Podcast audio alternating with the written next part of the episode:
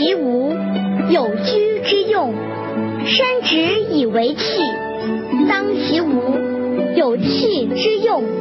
凿户有以为室，当其无，有室之用。故有之以为利，无之以为用。这一章呢，始终围绕着一个无在开展讨论。利用无在物质生活当中所发挥的一个巨大的作用，来说明空的重要性。老子呢，用车轮轴心的洞孔、陶器内体的虚而不实，居室这个门窗和里面的这个空间，来一步一步说明空无的实际的用途，来达到提醒人们对空无的关注和体和体悟。从有的便利，是因为无在发挥作用来进行反推。我们可以看出，要想有利，必须拥有把握好空无这样一个结论。只要具备了空无的决定性条件，有的利益方可以任意取用。说来说去，老子说的还是道，还是人心。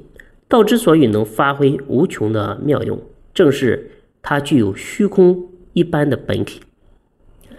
天地间的万物都是借助了道的真空而得到了展示。圣人一方面让人不要忽视道的存在，另一方面说明了道的作用原理。这个作用正是来源于一个巨大无比的空无的状态。这个空不是完空，这个无也不是巨无，它蕴含了天然的无限的灵妙。无边无际的虚空就是道体，都是人心所变的范围。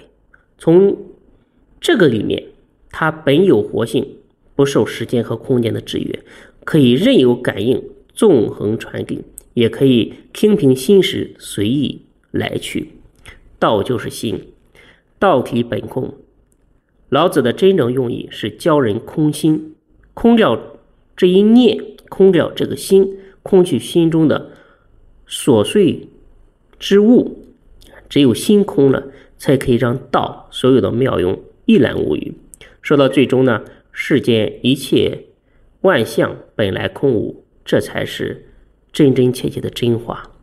有则为虚，无则为实。当人们发现这一念心什么也抓不住的时候，之下没有了着落之地，那些所谓的有，在这一刻不是立马就不知去向了呢？所以这一章啊，这个观念啊。非常值得仔细的推敲，大家呢应该仔细的去回味。